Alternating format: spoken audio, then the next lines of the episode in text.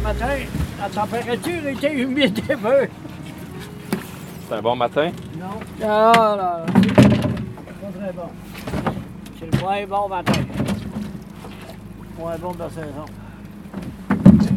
Ouais, c'est le moins bon matin, ça diminue tout le temps. Ça, ce matin. Cinquantaine? Quand t'as 3 puis 4 boîtes de même, ça vaut la peine. là, Mais là, ça commence. Non, seulement 42. Ouais. Toute bonne chose à fin. hein.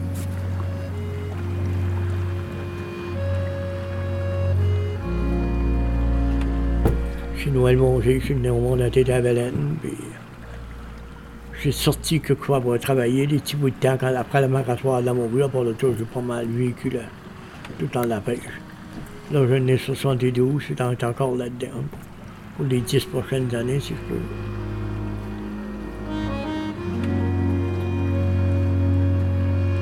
Gilles Monger. J'ai été dans l'enseignement pendant 35 ans et plus. Et à travers ça, j'ai toujours été impliqué un peu dans la pêche, puis toujours pêché l'homard, soit comme passe-temps ou pour en avoir pour la table, puis après ça, on continue avec qu'on- au niveau commercial. Ça aller avec les.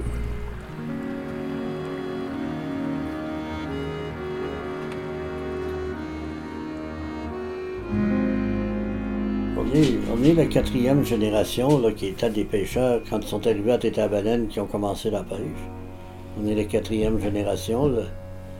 Puis, euh, On a une toujours- place là, qu'on pêche, qu'on tend des cages au mort. Mon grand-père avait une cabane. là.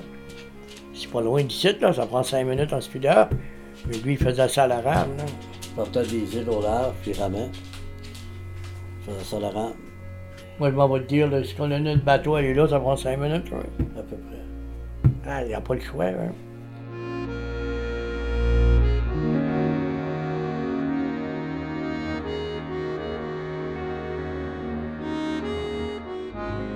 Pour nous autres, il y a pratiquement juste à, à l'eau mort qui reste. Il n'y a pas de rôle spécial. Moi, je tombe temps. J'étais en là, puis j'enlève avec lui quand il, quand il a pas mal d'eau mort, il n'y a pas le temps de tout faire. Là. C'est tout le temps. Mais c'est un feu roulant. Là. C'est 110, 120 trappes, là, c'est 6-7 heures. Tous les jours, là, ben pas là, là, là, on va se laquer parce qu'il n'y a pas assez mort. là. Ça, veut dire euh, lever la, apporter la cage dans le bateau, sortir les homards, nettoyer les oursins, les crabes, en mettre de la nouvelle boîte, puis entre chaque cage, autant que possible, mettre des élastiques. Comme à un moment donné, quand il y en a beaucoup, comme il est arrivé des, des ce printemps, ben là, j'ai une demi-heure ou le dernier bout qu'on s'en vient en nettoyant le bateau, ben là, j'ai. Alors, là, euh, tout ce que je fais, c'est mettre là, des il est élastiques. occupé en tabarouette. là. Puis, tu sais, moi, il ne faut pas que ça arrête, il faut que ça continue. Là. Une cage à l'autre. C'est une bonne saison? Et pour nous autres, c'est bon, là. Mm. Ouais, pour nous autres, c'est bon, là. Alors, je suis rendu, là. C'est une bonne saison. une bonne saison. Là, tu sais, on ça fait rien que 7-8 ans là, qu'on fait comme ça. Avant ça, tu prenais 2000 livres. euh, C'était 2000 livres en moyenne. Là. Puis c'était pas toutes les saisons. Là. Le mort va augmenter, là, puis euh, ça nous fait 6-7 saisons comme ça. Là. À peu près 6-7. Ouais. Des bonnes saisons. Matin, on est parti tard, on est parti à 4 heures. Puis là, il est rendu 8h45, je pense. Je sais pas quelle heure qu'il est. Et mouillait, donc, on l'a niaisé un peu parce que le jour retarde aussi, là, un peu. là. D'habitude, on partait de la maison à 3h30. C'est ça, matins. Ça, c'est une activité pour la pêche. Au petit rigolette. Puis là, est-ce que vous savez, vous avez vérifié combien de cages euh, ce matin? Oh, Une centaine. une centaine certains. Ouais, une centaine, certains. Toujours autour de 215, 220. ben, on en fait comme la moitié une journée, la moitié l'autre lendemain. Quand il fait beau, comme au début de la pêche, c'est tous les matins. Ah ouais, c'était tous les jours. Même vend. Mais nous autres, on n'a pas arrêté bien, bien, là. C'est une couple de fois, là, des tempêtes, là, que tu peux pas y aller. Mais euh, là, quand ça vient là, il y en a plusieurs là, qui vont de, jusqu'aux deux, puis aux trois jours. Là. Mais nous autres, on y va tous les jours, on, va- on va en avoir une centaine une journée, une centaine le lendemain. là. On se mélanger des vieux bonhommes. Là. Le mort diminue, puis on va sauter une journée pour donner plus de temps au cage. Ménager Ben, le gaz puis la boîte. Il y a d'autres de 13 cents hier. là. La boîte? Le le noir, euh, la- le gaz, 13 cents hier. 13 cents. C'est encourageant.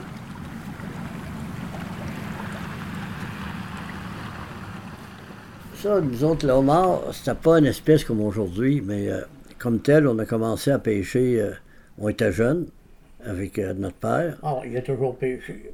Puis après ça, euh, c'était c'était plutôt pour de la consommation, mais on pêchait quand même le homard avec lui. Puis lui, euh, plus tard, ben là, à un moment donné, eux autres étaient occupés à la morue, puis moi je continuais avec mon père, on a continué. Ah, On- euh, je commençais quand l'école finissait, je continuais avec mon père à pêcher le homard euh, pour en avoir, pour, surtout pour la consommation. Puis graduellement, le homard, tranquillement, s'est mis à revenir. Là, Euh, le printemps, nous, on a repêché un bout de temps, puis on Oui, l'Aran, là, de- l'été, là, quand l'Aran est venu bon, là. Puis c'est lui qui allait, il allait souvent au trappe. Moi, j'avais pas le temps d'y aller. là. T'en prenais pas comme aujourd'hui, mais c'est idéal, là, tu sais, faire le chômage, puis toute la patente. un, un peu d'homard pour compléter les semaines. On avait hâte d'y aller parce qu'avant que, à venir jusqu'à 56, le calendrier scolaire n'était pas ce qu'il est aujourd'hui. On finissait assez tôt en juin, disons pas plus tard que le 10-15 juin, puis on s'en allait sur les îles pour l'été. Donc, sortir sur les îles, c'était la préparation pour la pêche. Préparer les filets, les bateaux. De là, c'était la pêche, puis la pêche à la morue, si elle n'était pas vendue salée, elle était séchée. Moi, je me souviens, les, enfants ont été une corvée pour étendre la morue le matin, la tourner à l'heure du dîner, la mettre en fagot l'après-midi, puis à rentrer. Ordinairement, ça, les hommes étaient partis pour la pêche. Dans ce temps-là, dans cette époque-là, c'était le temps de sécher la morue, la plupart, c'était la période du macro. Donc, c'était avec les femmes qui dirigeaient, puis les enfants qui leur aidaient pour ramasser la morue. Sur les roches, c'était étendu sur les roches au large. Ouais, moi, je m'en vais te dire, là, quand on était capable de marcher en voyant la pêche, C'était tellement. surtout euh, la pêche à la ligne, euh, puis travailler à la morue sur le chauffe-eau, qu'on appelle dans le temps. Ben, aussitôt qu'on était capable, assez vieux pour aider, ben, on, on était là pour, euh, pour travailler. on puis, euh, là, là, puis ça a toujours Puis, été le même. si je me rappelle, euh, moi, j'avais pas plus que 12-13 ans, puis Noël était plus jeune, puis à la jig, euh, on était à la jig l'été euh, avec notre père. Ah, Euh, beau temps, mauvais temps. Puis à cette époque-là, ben, comme euh, c'était important, on allait à la jig le matin, la morue. Si c'était du mauvais temps l'après-midi, même si c'était de la pluie, c'était les shooter. Ça fait ça, c'était aussi autant d'ouvrages comme la pêche. Ah, lui, non, à Samon, là. c'est- Puis les à saumon. C'est ça, quand on a grandi, c'est ça, il y avait le homard qui était plus ou moins important, mais entre la morue, il y avait aussi euh, il y avait des filets à saumon à la rivière Mécatina, notre père. Donc, entre, on revenait de la morue, puis il fallait faire correspondre avec les marées pour rentrer à la rivière Mécatina pour les filets à saumon. Les journées étaient bien remplies. Ben, je me rappelle euh, ces pêches à Samon de mon père, là. On partait de ce qu'on restait aux rigolettes, puis il fallait rentrer à Rivière-Macatina avec la marée, là. À 13 ans, mais Gilles vieux que moi, là. On, là, il nous laissait aller en bateau de. Ça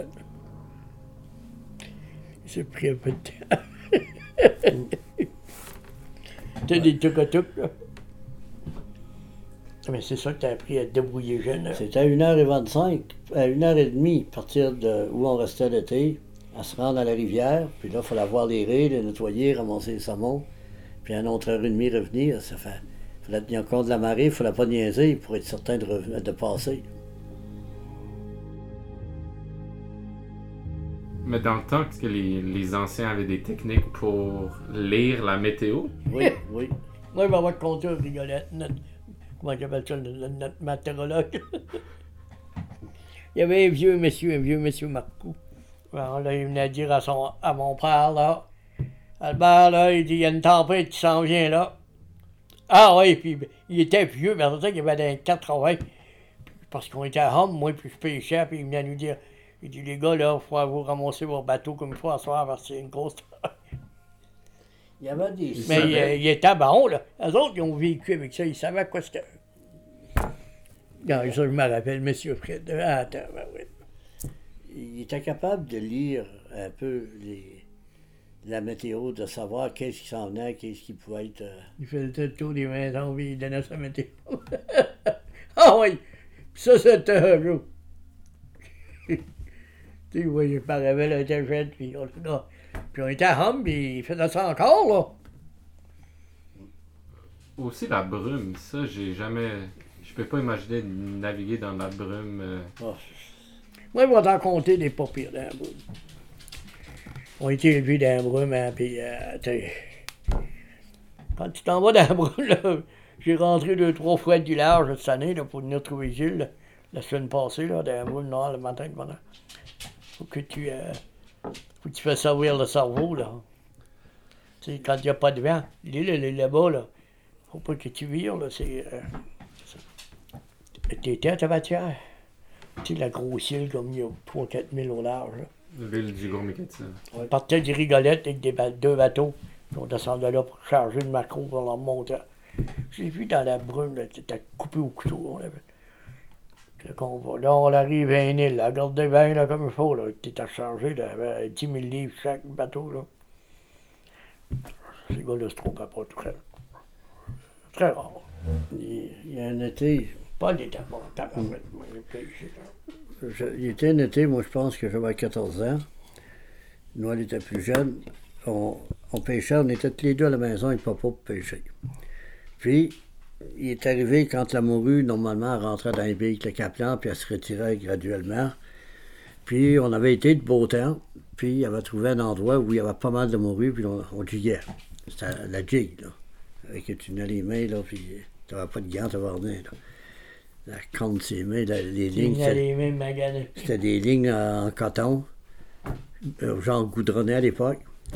Puis, on était quelques jours de beau temps, puis euh, on, on avait, prenait de la morue. Mais là, il avait remarqué, lui, comme le temps que ça nous prenait quand on partait d'où on pêchait, la, la- la course pour s'en venir direct à la maison. Mais là, il s'est mis à avoir de la brume, je sais pas comment de jours de suite de brume, quasiment comme on a eu la semaine dernière. Tous les matins au jour, on partait, on partait, startait l'engin, il regardait son heure, si le courant sortait ou pas, si la mer baissait ou qu'elle montait. Là, on arrêtait l'engin, puis là, il disait à un, jette ta jig pour voir combien il y a d'eau, voir si elle était rendu en place. Puis là, on restait là pendant, passait la journée jusqu'au temps que le vent prenne, ou bien l'heure du dîner, on rentrait avec notre morue. C'était pareil, on repartait sur le compas, puis on rentrait. Puis ça, on l'a fait, je sais pas combien de fois cet été-là. Ah, C'était un été qui avait de la- Ouais. Puis c'était le compas, puis euh, regarder ton heure, puis Tu disais que dans 5 minutes, je devrais être ici. oui, puis c'est ça. Exactement. Puis là, en Quand partant, il était à le macro, là, il disait, là, regardez bien, là, si vous voyez pas le fond, là. Puis vu des fois, hein, ça retardait, on l'arrêtait l'engin, ou on ne l'attendait pas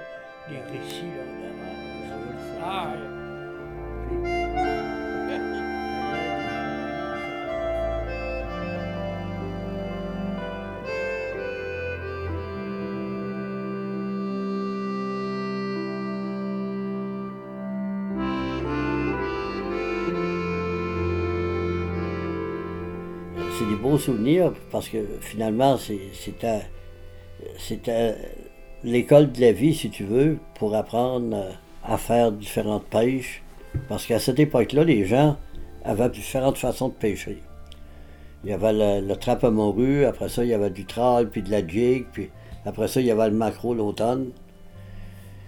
Puis après ça, quand Noël a continué, eux autres, c'était aussi le hareng le printemps, puis le hareng d'automne, les deux harengs. ah, on a fait des bonnes saisons.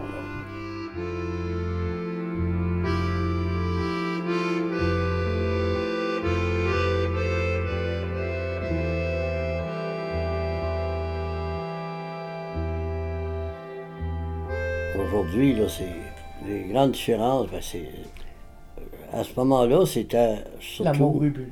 Oui, c'était des, des petites entreprises familiales ou par groupe euh, de voisins. Mm. qui, qui s'organisaient pour pêcher ensemble. C'était de la pêche vraiment côtière le long des îles, juste au large des îles.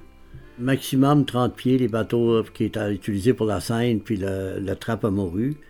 Puis donc, ces gens-là qui avaient, avec d'autres bateaux un peu plus petits, qui étaient utilisés pour la jig, ou le second bateau pour euh, le trappe à morue. Tandis qu'aujourd'hui, excepté euh, le homard, ces espèces, une espèce comme ça, tout se fait avec des, des gros bateaux. La morue, il n'y en a plus le long des côtes pour la faire comme elle se faisait à l'époque. Le macro, la même chose, ça se fait plus comme ça. Ah, la, la rente du Nègre. Avec des gros bateaux, du trou. euh. Le gouvernement n'a pas été capable de gérer ça. Quand il est. euh, moi, je me rappelle, là. Moi, il y a 19 ans, j'avais été à bord des gros drailleurs de tabatière de 145 pieds. Puis. justement au sud-ouest de Blanc-Sablon, là, dans le mois de mai, là. On avait pris un million de livres dans trois semaines. Puis nous autres, il y en avait trois bateaux.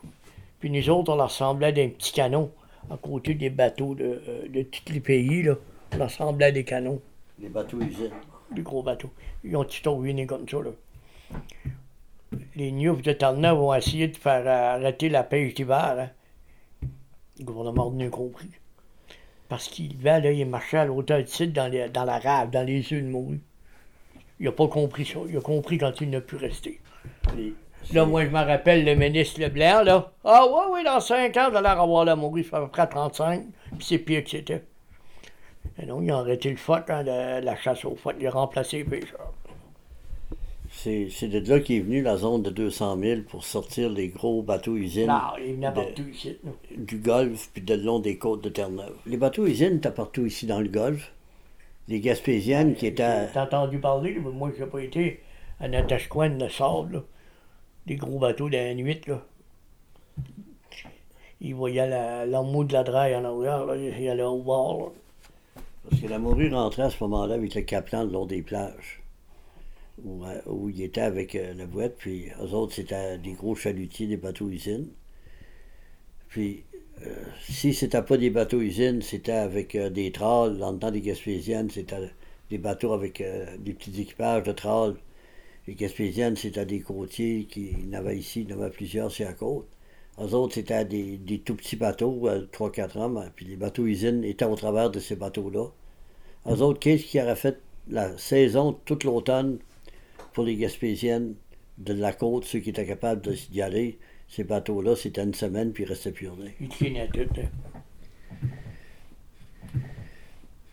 Alors, il y a vraiment une différence à faire entre une pêche méga industrielle puis ce qu'on pourrait appeler une, une pêche côtière plus, plus locale. C'était une, une pêche côtière avec des, des instruments des- de pêche qui ne faisaient pas une pêche excessive. Parce que ces gros bateaux-là, en plus de, de briser les fonds, c'était une pêche excessive. C'était les dragues à l'époque, tout ce qui rentrait dedans, là, ça embarquait sur le Ça pont. embarquait. Il ramassait tout. Que ce soit saumon, hareng, morue, caplan, puis euh, ordinairement, ces gros bateaux usines-là, qui étaient des bateaux des, des pays européens, eux Oui, autres, oui. ils- excepté la morue, ils sauvaient rien, ou à peu près rien. Mhm. Ces bateaux-là, ils sauvaient la morue ou pratiquement pas d'autres espèces. Ouais, quand j'étais dans la morue, c'était juste ça, là. Ah, ils ont tout... euh, la- le macro, la rance, pareil, C'était des millions de livres qu'ils prenaient, là.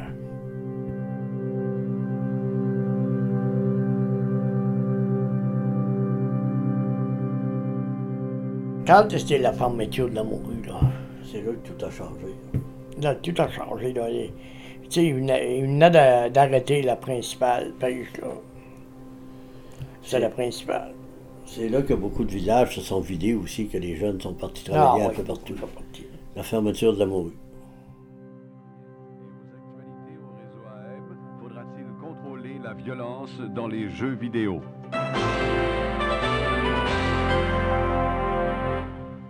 Les pêcheurs de l'Atlantique, déjà frappés par une crise sans précédent, ont reçu d'autres mauvaises nouvelles aujourd'hui. La pêche à la morue sera pour ainsi dire totalement interdite par le gouvernement fédéral. Eh bien, le plan de pêche du poisson de fond l'an prochain dans l'Atlantique ne surprend personne. Le plan annoncé hier par le ministre des Pêches, Brian Tobin, étend le moratoire sur la pêche à la morue à presque toutes les zones de pêche des provinces de l'Atlantique et il réduit les quotas d'autres espèces de poissons de fond. En conséquence, au moins 5000 pêcheurs et travailleurs d'usine joindront les rangs des 35 000 autres déjà sans travail. Bonsoir, mesdames et messieurs. On se demande bien de quoi va vivre Terre-Neuve qui voit s'abattre sur ses pêches catastrophe sur catastrophe. Aujourd'hui, Ottawa interdit pour une période indéfinie sur presque toute la côte atlantique la pêche à la morue, sans compter les prises d'autres espèces comme l'aigle fin, le sébaste ou la plie, qui sont réduites de 75% Et ça, ce sont 5000 autres pêcheurs et travailleurs d'usine qui vont voir leurs emplois disparaître en 1994. La pêche a d'abord été de moins en moins bonne d'une saison à l'autre. Puis, il ne fallait plus pêcher certaines espèces dans certaines zones. Et maintenant, presque toute la pêche au poisson de fond est fermée partout. What hangs in the balance is the future of coastal communities right across Atlantic Canada. La survie des communautés côtières du Canada atlantique en dépend, de préciser Brian Tobin. 5000 pêcheurs et travailleurs d'usine qui avaient réussi à éviter le pire jusqu'ici, comme ceux des îles de la Madeleine et de la Gaspésie, savent maintenant qu'ils seront durement touchés. Le ministre Tobin leur promet que le gouvernement ne les laissera pas tomber. Mais il leur rappelle aussi que l'industrie doit maintenant se réorganiser. Et ça, ça veut dire que la moitié d'entre eux ne pourront jamais retourner à la pêche ou en vivre. Ici, Louis Lemieux.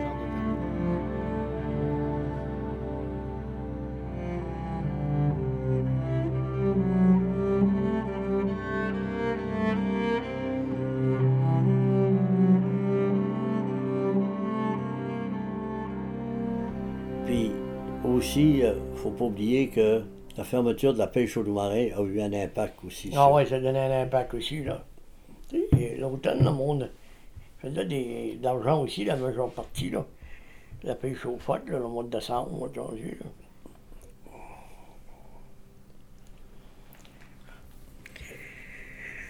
Non, non, c'était un choc en tabarouette. À Terre-Neuve, ça fait dur en tabarouette.